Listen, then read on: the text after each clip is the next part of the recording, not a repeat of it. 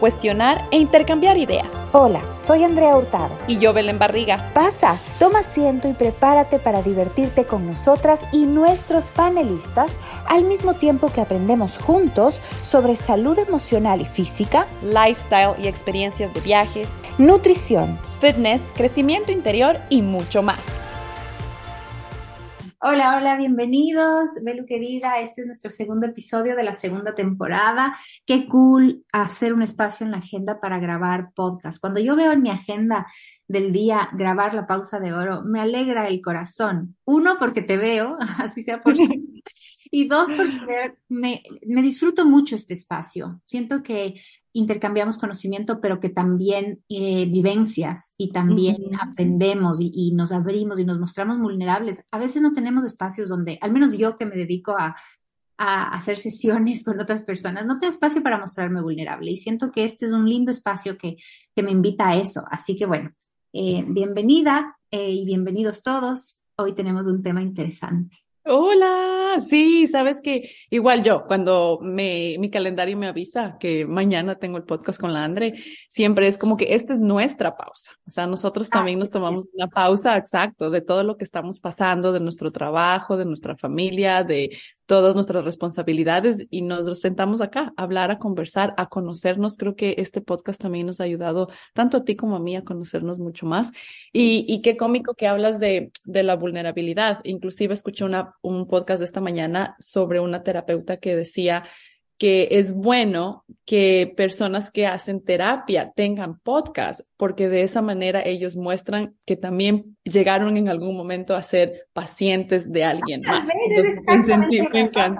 Sí. Es exactamente lo que me pasa, porque sabes que desde un punto de vista profesional no siempre puedes mostrarte tan vulnerable en una sesión, porque tú en sesión estás, eh, estás fuera del agua para poder sacarle a tu alumno o a tu paciente del agua, entonces debes mantenerte ahí afuera, debes mantenerte firme afuera para poder ayudar de verdad, ¿no es cierto? no es que los terapeutas no quieren mostrarse vulnerables, no es que, sino que realmente para ayudar a alguien tienes que permanecer afuera. Entonces, si entras mucho en la historia, a pesar de que yo lo hago, en mis sesiones a mí me encanta mostrar mi historia y contar mi historia, pero no llegas a ese punto de, realmente ponerte vulnerable, claro. y eso es algo que, sí hago aquí. Así que está súper cool, qué bueno.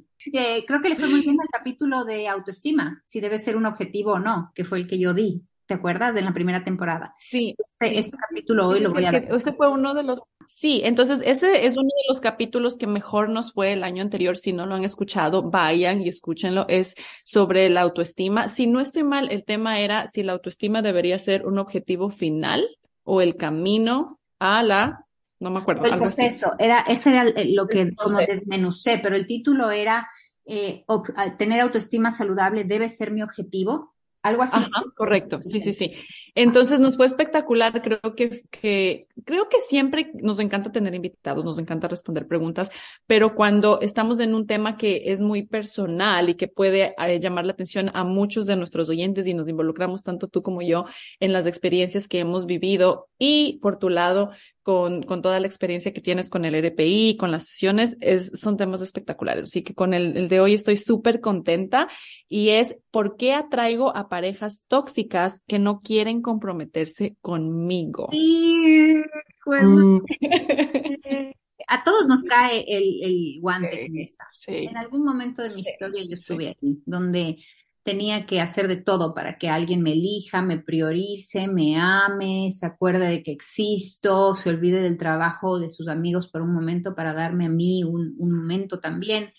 Entonces creo que eh, yo me identifico mucho con el tema eh, y fue por muchos años de mi vida que me mantuve en esa dinámica. Entonces para mí era lo normal, era así es el amor. Si aparte de eso comparamos con las relaciones de amor de nuestro alrededor. Es muy común ver que eh, la mujer, también el hombre, pero normalmente la mujer demanda más atención de su pareja porque su pareja pasa mucho en el trabajo o porque pasa mucho en, con los amigos o jugando algún deporte. Entonces yo vivía en esto por muchos años de demandar atención y casi que peleármela Y además comparaba con mi relación, las relaciones a mi alrededor de gente que también estaba pasándola duro para poder sentirse prioridad, porque es que como que hay que trabajar, hay que proveer, la vida es dura, tengo dos hijos. Entonces yo normalicé eso. Era normal mí ese, ese tema y por eso yo lo traigo hoy a la mesa porque marcó una etapa muy, muy importante en mi vida. Dolorosa. ¿Sabes qué? Me imagino, me imagino. Yo, yo, cuando estábamos hablando de este tema, yo tengo varias preguntas sobre el tema y también eh, quiero decirte que yo en cambio estoy en la otra parte de la que tú mencionas, en la que tú estabas. O sea, tú dices yo comparaba y lo normalizaba. En cambio, yo lo cuestiono. O sea, es como que yo soy, esto no es para mí, esto no es lo que yo quiero, esto no es... Entonces, tengo el, ese otro conflicto de querer exigir algo y caigo en el estoy pidiendo demasiado. ¿Me entiendes? Entonces, entonces, quiero que topemos ese tema en, un ratico, pero ahorita que sabemos el, el tema del que vamos a hablar, ¿nosotros atraemos un tipo específico de pareja? O sea, en realidad hay una atracción, como un imán de que se repite constantemente. ¿Me puedes explicar a qué vamos con por qué atraigo? Me encanta que, empieces con esa pregunta. Es, eres, eres muy brillante. Me encanta que hagas esa pregunta, porque lo primero, ya entrando en materia, ¿no es cierto? Entremos en materia y hablemos del primer punto que traigo hoy sobre este tema, que tiene que ver todo con tu pregunta. Si atraes hombres o parejas que no quieren comprometerse contigo o que en algún nivel son tóxicos o como dicen los gringos, están emocionalmente no disponibles, pero lo más importante es que para tu transformación, lo que más te va a ayudar para transformarte y para hacer un cambio en esto, si es que así quieres que sea, es reconocer que tú también estás atraída por ellos. De hecho, eso es lo que más pasa, más que lleguen a tu vida parejas que son tóxicas o que no quieren compromiso, lo que marca la diferencia es que tú te enamoras de ellos, es que tú los eliges, o sea, no solo llegan, sino que te atraen a ti también hay que reconocer que cierta parte de tu psicología hace clic y se engancha con este tipo de personas. Yo les digo a mis alumnas, en el mundo es un mundo abundante donde hay de todo, para todos los gustos, de todos los tamaños, los colores, los sabores, ¿verdad? Entonces, no es que tú solo atraes este tipo de personas, sino lo más importante es que tú los identificas y tú empiezas a establecer una relación con ellos hasta el punto en el que te enamoras.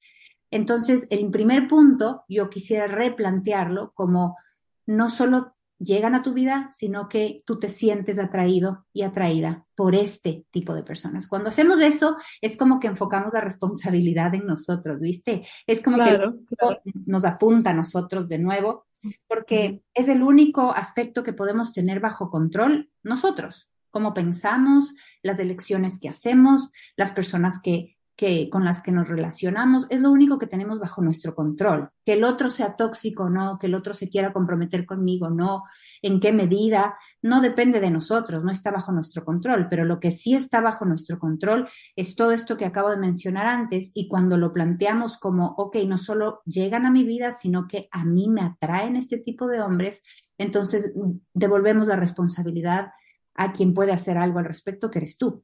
¿Tiene sentido? Respondí a tu pregunta. Claro.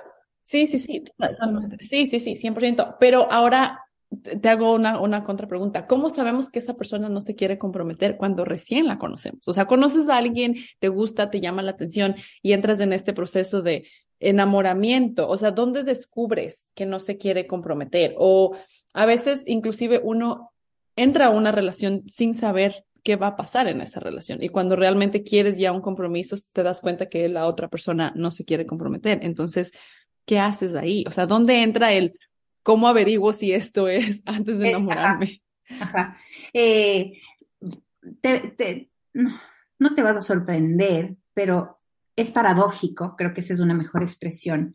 Es paradójico como a veces nos metemos con personas que no quieren comprometerse y que te lo dicen en la primera cita o que lo tienen muy explícito en su, en su perfil de, de estas aplicaciones de dating. No, ponen, no quiero nada serio. Quiero relaciones casuales. O en la primera cita te dice cosas como, mira, amémonos hoy, enfoquémonos en el hoy, yo no creo en el amor. Muchas personas te dicen de frente, yo no creo en el amor, no sé si tú creas o no, lo que yo quiero es conocerte, lo que yo quiero es pasarla bien, lo que yo quiero es que disfrutemos un presente muy intenso de cosas.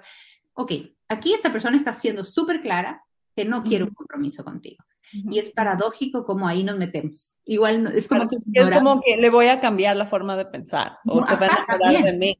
Exacto, también, también es como, es que él no sabe que él se va a enamorar de mí por todo lo que yo voy a hacer por él.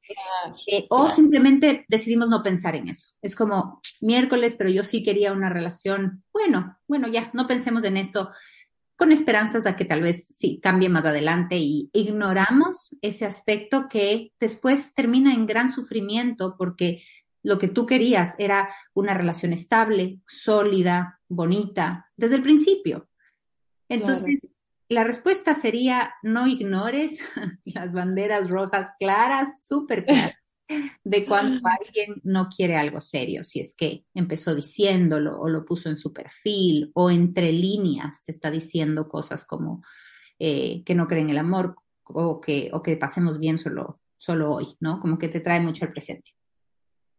Otra forma de poder descubrir si es que hay alguien eh, que no quiere comprometerse contigo es eh, ser clara en lo que tú quieres, ser clara en lo que tú buscas. En sesión He visto en varias ocasiones a chicas que no se sentaron a tener conversaciones importantes al principio.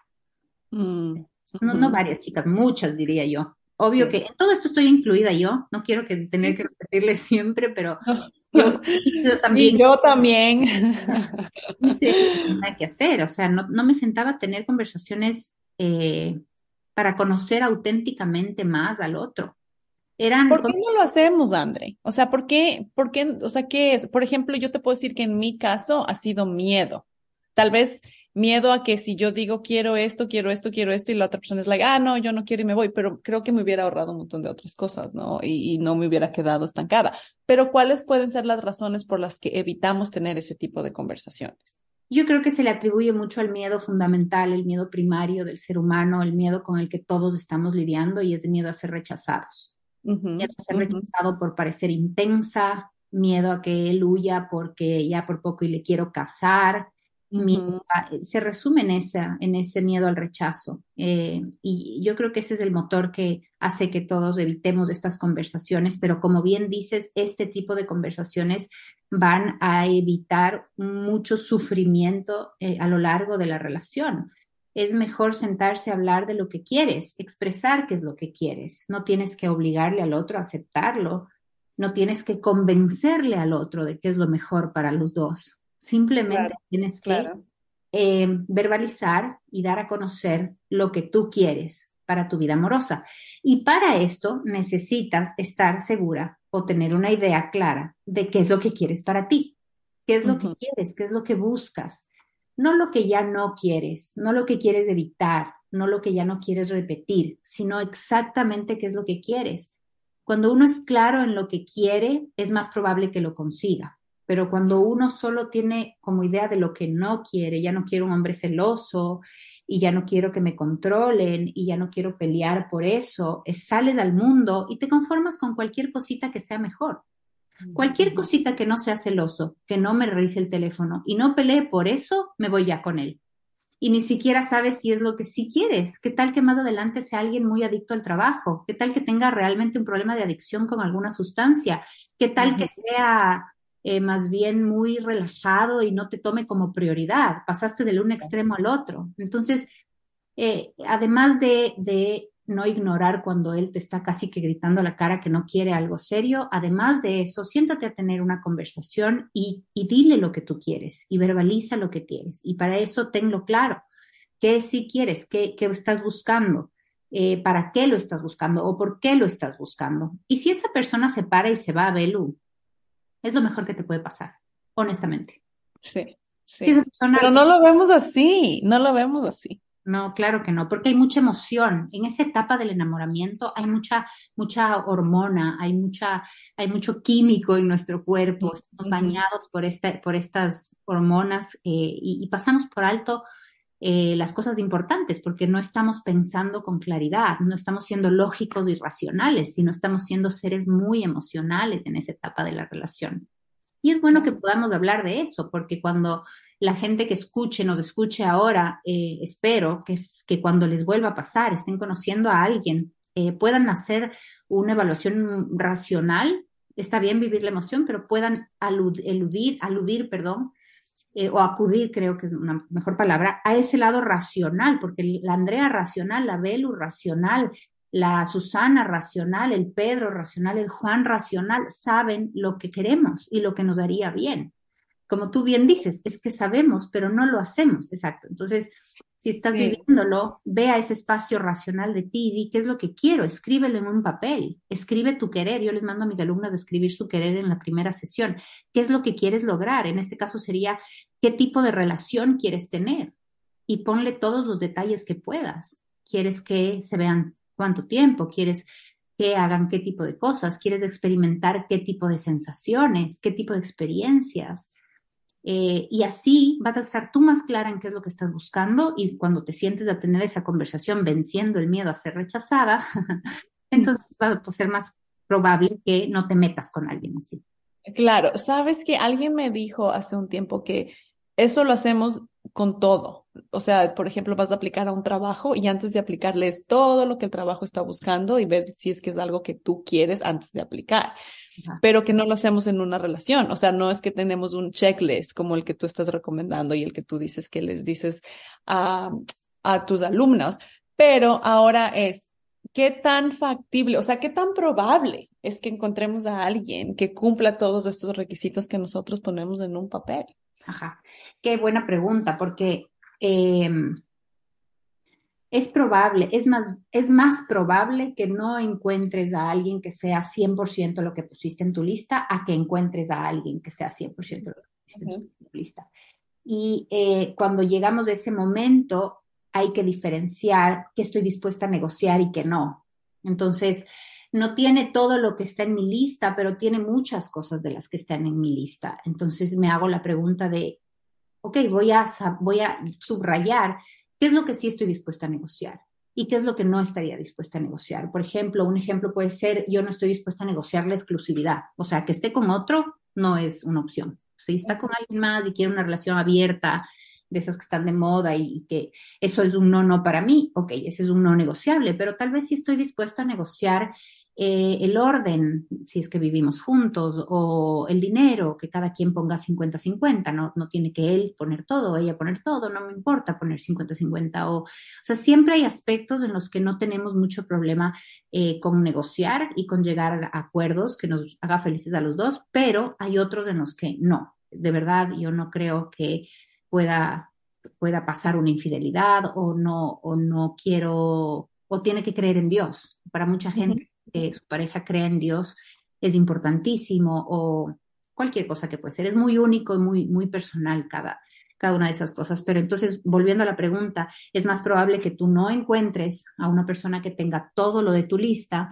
pero ahí vas a tu lista y dices, ok, ¿qué voy a negociar y qué realmente no voy a negociar nunca, jamás? Claro, claro. En ese sentido. Sí, totalmente. Los famosos no negociables. Los famosos no negociables. Sí, de acuerdo. ¿Te acuerdas? En mi historia, yo, por miedo a ser rechazada, que era lo que hablábamos antes, yo en lugar de, de negociar con el otro, negocié conmigo misma. O sea, le hice a la Andre que se olvide de sus no negociables. Le hice que, básicamente le dije, oye, no, no es tan importante, o sea, no seas tan llorona, no seas tan exigente.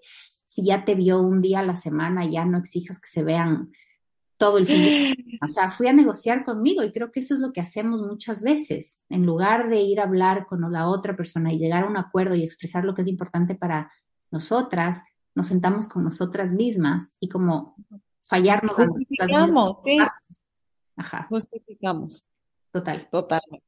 Sí. Totalmente. Y en ese sentido nos estamos, como tú dices, o sea, estamos negociando con nosotros mismos, pero nos estamos eh, metiendo en algo que en realidad no existe, porque esa persona no es lo que nosotros estamos negociando con nosotros mismos, o sea, simplemente estamos justificando y no comunicamos. Entonces, al final del día, no va a funcionar porque estás cediendo a algo sin que comuniques a la otra persona. Claro, estás idealizándole al otro. Pasa mucho en esta etapa de, de, la primera, del enamoramiento, le idealizamos, es como, sí, le justificamos, le decimos ya va a cambiar, eh, no es tan importante, no sé qué, como creyendo que en algún momento se va a convertir en esta persona. O sea, no, no queremos es, no, queremos ver algunos aspectos de la otra persona, queremos enfocarnos solo en lo que nos conviene en ese momento, que es creer que es alguien perfecto para mí, que tenemos una conexión como nunca he tenido una conexión con nadie, que con él o ella siento cosas que nunca he sentido hace o que nunca he sentido o que no siento hace mucho tiempo.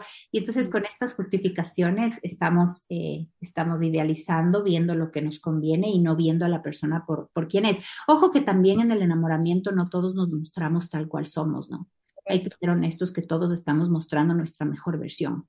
Es que como quiero que te enamores de mí, entonces me maquillo, me peino, eh, voy al gimnasio. Lo que en RP llamamos el síndrome del divorciado. Es gente que se, estaba en autoabandono completo y de repente empieza a arreglarse, a ir al gimnasio, a aprender algo nuevo, ir a clases de baile, a, a, a estar más bonito, más bonita. Y es este síndrome de, de que se da como de querer mostrar tu mejor versión para conocer a alguien más. Hay muchas parejas que se han dado cuenta que les están siendo infieles por este síndrome, por el síndrome de divorcio. Es como André estaba en absoluto abandono y de repente empezó a perfumarse y a comprarse ropa y a maquillarse y se hizo rayitos. Mm, aquí hay algo raro. Esta persona está conociendo a alguien, está en esa etapa, primera etapa, y está mostrando su mejor versión. Claro. Es un buen punto el que trajiste porque eso también nos invita a estar eh, pendientes de lo que va pasando con la relación a la medida en la que se va, va avanzando el tiempo. Es normal y lógico que, cambie, que, se transforme. Y no con eso tenemos que decir que es normal y lógico que tú aguantes cualquier cosa y negocies contigo tus propios límites y no negociables, pero sí estamos diciendo que estés pendiente de esos cambios eh, que se van dando en, esa persona y en la relación para ver si, si en efecto está haciendo algo que tú quieres para tu vida. Wow. Poderoso, ¿no? Creo que alguien que podría en este momento ya sentirse identificado.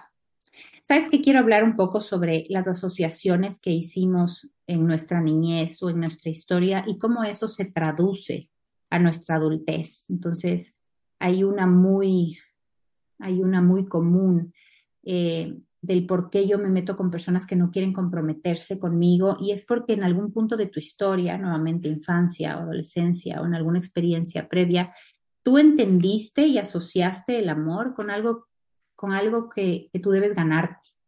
O sea, el amor mm. es ganarte el amor. Tienes que hacer algo para que te amen. tienes que trabajar ah. mucho, hacer, eh, trabajar, eh, hacer algo que sea lo suficientemente importante para ganarte el amor del otro. O sea, tenemos este concepto, ojo que es inconsciente, ¿no? Tiene, tenemos este concepto de que yo tengo que ser esto a cambio del amor de esta persona. O sea, no, el amor no es gratis, no es algo que tú te mereces solo por haber nacido, sino más bien el amor es una relación transaccional en la que tú tienes que hacer algo para que el otro te pague con su amor. Eso puede, puede, en la niñez puede verse como eh, cómete toda la sopa y mamá te va a querer. O a, claro. sea mamá y mamá te, te, quiere, o papá quiere mucho a, a, los niños que, y llenamos, llena, llena el blanco, ¿no es cierto? Dime. Sí, pero ahí, por ejemplo, entran dos ámbitos, Ray. Estás diciendo eh, que sientes que tienes que hacer algo para recibir amor pero ¿qué tal está también esa parte en que llega alguien que te ama por lo que eres y tú no lo crees? Total, esa es otra parte que voy a tocar. Me encanta, me encanta. Sí. Que me parece súper interesante porque yo he estado ahí. O sea, sí, pero he estado ahí en el sentido en que me cuestionan, pero ¿por qué me amas? pero no creo que me ames o eh, eres demasiado, o sea, amas demasiado porque no creo que me ames porque no he hecho nada todavía para que me ames o ¿Me, entiendes? Es como que la otra persona duda de sí mismo de que pueda recibir este tipo de amor tan genuino porque estuvo condicionado o condicionada todo, toda su niñez o toda su vida a que tiene que recibir amor a cambio de algo. Total, tú has estado del otro lado entonces. Yo, yo he estado más bien en el lado en el que no... no, yo he estado en los dos lados, pero en realidad, no, sí, he estado en los dos lados, pero creo que ahora que, que lo pongo y que, que hice terapia y que aprendí, que estudié y todo, el que te duele más es el que no, no crea, o sea, al menos a mí me ha dolido y me ha dado durísimo el que la otra persona no crea que yo le amo o que yo lo amo, porque eh, él, él, no ha hecho nada para que yo le ame. O sea, es como que no, yo no creo que es amor, no, yo no creo que es amor, o no, o you are lying, estás mintiendo, esto no es amor, esto no es amor. Entonces, ¿cómo le convences que es amor? O sea, ¿qué más puedes hacer para que entienda que sí puede ser amor? Pero es de ese condicionamiento al exactamente lo que, lo que tú dices ha sido narrado a mí. Es que de chiquito yo tenía que hacer esto para tener la atención de mis papás, o tenía que hacer algo para que ellos me abracen, o para llamar la atención de ellos, y, y fue creciendo así. Entonces, cuando alguien realmente llega y, le ama y le da amor genuino, para ellos es un rechazo de no he hecho nada. O sea, ¿cómo me puedes amar si no he hecho absolutamente nada? Claro, totalmente. Y es que tú no quieres estar con una persona que se siente no merecedor todo el tiempo. O sea, la respuesta es, primero no le puedes convencer, creo que eso lo sabemos, no puedes convencer a nadie de algo que no quieren creer, ¿ya? Eh, porque, y la segunda parte es porque si se, si se cree no merecedor, básicamente en otras palabras, es que esa persona se cree no merecedor de tu, de tu amor, ¿ya? Y tú no quieres, no quieres estar con una persona que se siente no merecedora junto a ti. Eso está destinado a mucho sufrimiento también. Si logra... Correcto, porque lo que, lo que yo me sentía es que yo tenía que hacer más. Exacto, para... allá iba. exacto, totalmente. Tú ves en una rueda de hámster de la que no te vas a bajar, porque él constantemente va a estar empujando este no merecimiento y desde, las, desde los, los acuerdos en los que establecieron la relación, tú vas a estar todo el tiempo haciendo más y haciendo más y haciendo más para convencerle de algo que no necesita ser convencido, no, no, no, no puede ser convencido si no trabaja en sí mismo y en el merecimiento que tiene de ser amado gratis o ser amada gratis. Entonces, mm recapitulando, sería en este primer momento, en este primer punto de tal vez hay en mí una programación inconsciente que dice que yo tengo que hacer algo a cambio del amor de alguien más. Puede ser por mi niñez, puede ser por alguna experiencia donde a mí se me grabó inconscientemente que el amor es una relación transaccional, donde yo tengo que esforzarme mucho para, para, para ser amado, básicamente. Eso provoca que tú te metas con personas que por supuesto que si están emocionalmente no disponibles o personas tóxicas, como le quieras llamar, por supuesto que reafirma la programación. Nuestra mente lo que está buscando es reafirmar las programaciones que tenemos en la mente. Eh, y la mente al, lograr que te fijes en una persona y te enganches de una persona que no está disponible y no se quiere comprometer, hace y reafirma la creencia de que vas a tener que trabajar mucho para el amor, por el amor de esa persona, porque así te va a tocar hacer, ¿no? Si estás metido con alguien que no quiere comprometerse contigo y estás en este tren de hacer, hacer, hacer, hacer, estás eh, mucho trabajo a cambio del amor. Básicamente eso es lo que estás haciendo y se reafirma la creencia. Ahora, por el otro lado, eh, el, tema de si estás del otro lado, por ejemplo, como la Belu dijo que me encanta ese, ese, como que ese comentario porque eh, no siempre abordamos los dos lados. Y si estar del otro lado, tampoco quieres estar con esa persona porque también vas a estar haciendo mucho para convencerle. También vas a estar haciendo mucho para que diga, te creo, te creo, eso es amor. Sí, ya, ok, pongamos, metámonos es, eso es algo, es un trabajo personal y no hay nada que tú como pareja puedas hacer para que esa persona eh, arregle su merecimiento. ¿Tiene sentido? Sí, total. Sí, es súper fuerte. Entonces, esta, parte es súper fuerte. Es súper fuerte darnos cuenta cómo lo que las asociaciones que hicimos de, de, niños o de jóvenes pueden traducirse a los términos en los que nos relacionamos ahora como adultos. Claro, y te saboteas. O sea, en realidad, por ejemplo, en este caso, en el que yo te digo, en el que yo he estado, eh, si viene, viene alguien de una niñez en donde tiene que hacer algo para sentirse amado, observado, para llamar la atención de sus papás, de su familia y todo.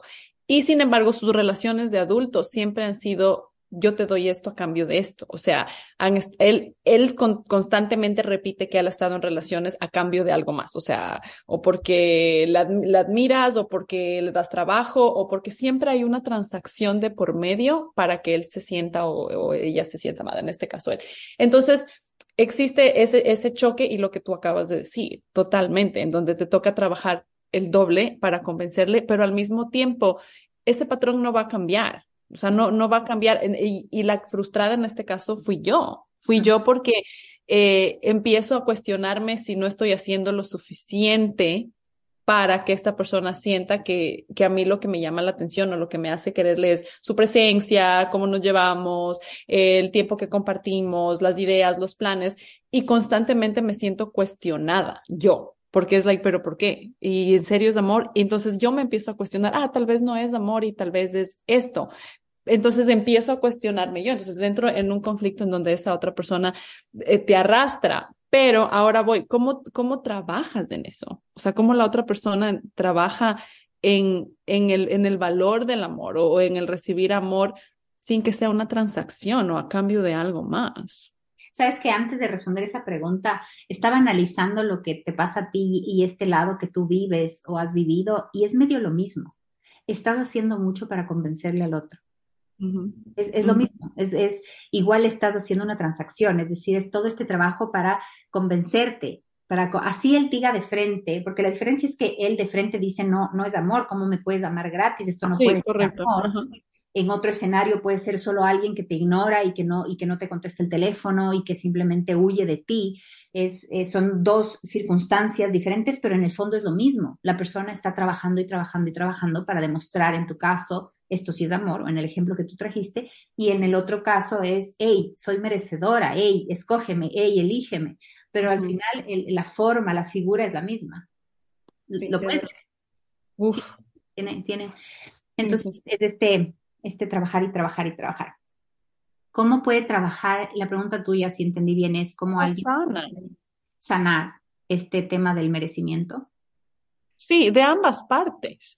O sea, ¿cómo, ¿cómo sanas el, uno, que es eh, tengo que constantemente probar que puedo ser amada? Y el otro lado es eh, soy merecedor de que me ame. O sea, ¿cómo llegas a ese nivel? Ajá. Eh, los dos son un trabajo personal de autoestima, de cuál es la, valoración que cada uno de nosotros tenemos de nosotros mismos, en qué concepto yo eh, decido y elijo racionalmente tener de mí y repetirlo constantemente y crear relaciones a partir de ese fundamento. Entonces, voy a identificar en mi vida, ¿tengo alguna relación en la que estoy trabajando mucho a cambio del amor y la atención de alguien? Ese sería el primer paso. Evaluar si es que yo formo parte de este concepto que hoy estamos explicando. ¿Qué relaciones en mi vida eh, se rigen bajo este término de que yo hago mucho y el otro eh, no me ama o me empuja fuera de su vida o, o, dice que sí me ama, pero a ratos sí, a ratos no, porque otra forma en la que esto se da es es que un día te dice que te ama, pero al día siguiente te dice que necesita tiempo y al día siguiente te dice que no, que vayan de viaje juntos y que eres lo mejor que le pasó en su vida, pero al siguiente día no te contesta el teléfono. Entonces, esa es una forma también de no estar disponible para ti, de no querer comprometerse contigo. Entonces, el primer paso para sanar esto es, eh, ¿tengo alguna relación en mi vida en la que yo estoy haciendo mucho a cambio del amor y no solo de pareja. Tal vez te vas a dar cuenta cómo estás haciendo mucho por la atención de tus padres o cómo estás haciendo mucho para satisfacer a tu familia, a tu familia política puede ser, a tus suegros, a tus cuñados.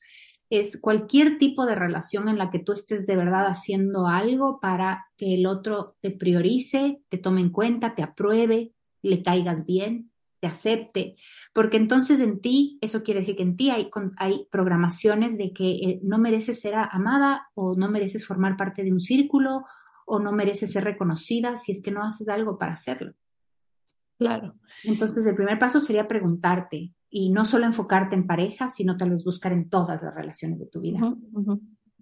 Entonces, ¿cómo sabemos que una relación aparte de lo que nos mencionaste, de que hay que hablar, que tener las cosas claras, los no negociables, del conversar desde un principio, en qué nos estamos metiendo, pero si es que no tenemos que forzar a ofrecer algo o a querer que nos merezcamos o no nos merezcamos o al al comprobar o probar de que somos recibidores y, y, merecedores de amor, ¿cómo podemos saber que una relación está encaminada sanamente sin dejar de ser tú? O sea, ¿Cuáles son, ¿Cuáles son los factores en los que nos deberíamos fijar para saber que una relación está fluyendo sin que tú te estés saliendo del hacer algo más extra para agradar a la otra persona? Eh, primero que se cumplan tus no negociables, porque si es que no se cumplen, pues de qué estamos hablando, ¿no es cierto? Si ya dijimos que son aspectos que son demasiado importantes para ti, entonces que se cumplan tus no negociables. Segundo, que puedas ser tú, que seas, que, de verdad sientas la libertad eh, de mostrarte como eres de dar tu opinión, de, de llegar a, o abordar circunstancias desde tu esencia, desde cómo lo harías con cualquier otra persona. Eh, donde no hayan restricciones de tener que parecer algo más, aparentar algo más, callar algunas cosas o decir algunas otras para su aprobación. Entonces, el primer punto es revisar que se, que se den tus no negociables. El segundo punto es eh, que puedas ser tú. Si tú puedes ser tu verdadera esencia con alguien, y te sientes que ese es un espacio seguro para ser tú, entonces ahí es. Eh, ya dijimos que en el enamoramiento mostramos nuestra mejor versión y, e idealizamos a la otra persona, pero en la medida en la que va avanzando la relación es cuando nos damos cuenta de si podemos ser, nosotros mismos o si es que estamos fingiendo ser alguien más. Y esto es algo que si nos ponemos la mano en el corazón, Belu, sí nos podemos dar cuenta. O sea, si es que nos preguntamos, estoy aparentando, estoy, yo hacía esto mucho, a lidiar con mis issues de vergüenza. Hacía mucho esto de aparentar quién, que soy alguien que no soy y que tengo cosas que no tengo. Y yo me daba cuenta que lo estaba haciendo. No sabía cómo dejar de hacerlo, pero yo sabía que lo estaba haciendo. Entonces uno sí se da cuenta cuando no, no, no hay espacio en esa relación para ser tú, cuando estás siendo restringido o reprimido o tu opinión no, no está siendo modificada en base a caerle bien a alguien. Yo creo que esas dos son las más importantes, los no negociables y sentir que puedes ser tú. Qué chévere, ¿y qué tema? ¿Qué tema nos podemos extender? Aquí hemos hablado un montón. Algunas, cosas fuera, pero creo que no, no hablamos de las más importantes y creo que mucha gente se va a sentir identificada con estas que mencionamos porque son las más, las más comunes y, y de las más dañinas, las más dolorosas. Después de eso, si alguien más quiere seguir trabajando, yo les digo, vea a un acompañamiento profesional, no conmigo, no tiene que ser con quien tú elijas que sea, pero tienes que tener el anhelo de querer realmente sanar esto que, que subyace en tu mente, porque esto está determinando la forma en la que te relacionas, esto ha determinado la pareja que tienes hoy. Esto está todos los días reafirmando las decisiones que tomas en tu vida amorosa. Y eso es súper importante. Eso, eso compromete tu felicidad. No estamos hablando aquí de si vas a tener más dinero o menos dinero, que sería manejable, no estamos, y, y aún así le damos más importancia. No estamos hablando aquí de si vas a quedar con amigos o sin no, estamos hablando de tu felicidad, de sentirte en paz y realizado y pleno en tu vida, porque la relación de pareja es una relación muy cercana. Entonces, sí, si quieres que quieres más ayuda, búscala. No tienes que hacerlo solo. Yo creo que es necesario, sobre todo si tenemos estos patrones que lo vamos arrastrando desde hace tantos años y desde hace tanto tiempo, siempre eh, buscar ayuda es, es, una manera de empezar a sanar y de empezar a conocernos más. A mí me ha servido, yo lo he hecho de varias maneras y pues si nos están escuchando y necesitan ayuda, pues búsquenla. Yo creo que nunca es tarde, eh, sobre todo si es que hay patrones que se vienen repitiendo, hay una razón. Entonces, no, me encantó el tema, André, gracias. Y a mí me encanta hablar de estos temas. Escríbanos si quieren eh, que hablemos de algo en específico, si quieren que profundicemos algo, si tienen algún profesional que quieren que invitemos también, por favor, háganos saber en nuestras redes sociales. Yo estoy como guion bajo, Andrea Hurtado guion bajo y la Belu está como Belu Barriga. Arroba Belu Barriga. Súper. Arroba Belu Barriga y recuerden que pueden escuchar el podcast en Spotify, en Apple Podcast. Estamos en la segunda temporada. Pueden enviar el link a que nos escuchen en cualquier parte del mundo. Y este ha sido el podcast del día de hoy. Feliz San Valentín atrasado sería, ¿verdad? Ah, sí, cierto. Ayer sería. Ah, Estamos grabando, pero claro, feliz San Valentín. Que hayan tenido un San Valentín hermoso y qué mejor regalo de San Valentín si no estás en pareja que empezar a sanar. Cuando sanas, vas a, escoger un amor bonito. Y eso es lo que deseamos para ti en todos los San Valentines de tu vida. Listo. Amor sano. Con eso dicho, Sí, nos vemos la próxima. Les queremos mucho. Gracias por estar ahí. Chao. Chao. Bye. Gracias por acompañarnos en nuestra pausa. Si no lo has hecho todavía, suscríbete, síguenos en redes sociales y comparte este episodio. Te esperamos en nuestra próxima pausa.